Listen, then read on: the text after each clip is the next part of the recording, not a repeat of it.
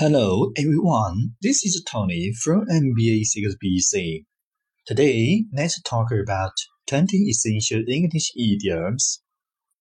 1. Hate the books. 用功 Sorry, but I can't watch the game with you tonight. I have to hate the books. I have a huge exam next week. 2. Hate the sack. 旧情 It's time for me to hate the sack. I'm so tired. 3. Twist someone's arm. 向某某施加压力. Jade, you should really come to the party tonight. You know I can't. I have to hit the books. Come on, you have to come. It's going to be so much fun, and there are going to be lots of girls there. Please come. Pretty girls? Oh, all right. You twisted my arm. I'll come. 4. Up in the air. 悬而未决. Jam, have you signed a date for the writing yet? Not exactly. The things are still up in the air, and we are not sure if our families can make it on the day we want it. Hopefully we'll know soon, and we'll let you know as soon as possible. 5. Stab someone in the back. He always stabs others in the back. 6. Lose your touch. 失去魅力. I don't understand why none of the girls here want to speak to me. It looks like you lost your touch with the ladies. Oh no, they used to love me. What happened? 7. Sit tight. 不采取行动，耐心等待。Mrs. Carter, do you have any idea when the exam results are going to come out? Who knows, Johnny? Sometimes they come out quickly, but it could take some time. You're just going to have to sit tight and wait. 8. 批进，一起帮忙，做出贡献。What are you going to buy Sally for her birthday? I don't know. I don't have much money. Maybe we can all pitch in and buy her something great. Line, go cold turkey. 一下子戒掉原来上瘾的习惯。Shall I get your mom a glass of wine? No, she has stopped drinking. Really? Why? I don't know. A few months ago, she just announced one day she's quitting drinking. She just quit cold turkey? Yes, just like that. 10. Face the music. 承担后果.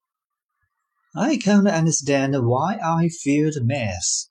You know, you didn't study hard. So you are going to have to face the music and take the class again next semester if you really want to graduate when you do. 11. On the ball. 能迅速意识到和对新想法做出反应。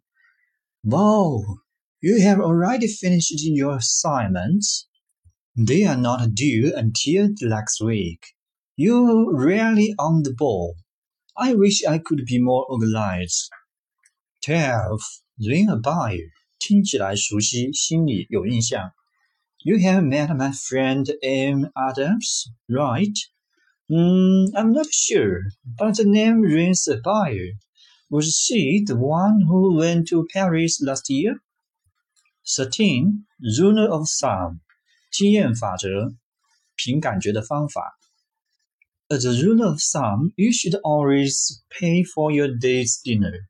Why? There's no rule stating that.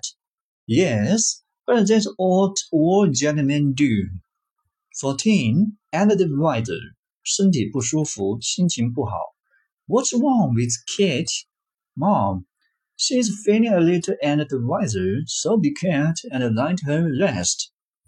15. Blow of steam. 发泄。Why is Lake so angry and why did he go? He had a fight with his brother, so he went for a run to blow off his steam. 16. Look like a million dollars bucks. 看起来十分健康漂亮。 Wow, Mary, you look like a million dollars this evening. I love your dress. Seventeen, cut to the chase. 说话直接。Hi, guys. We don't have much time here, so I'm going to cut to chase.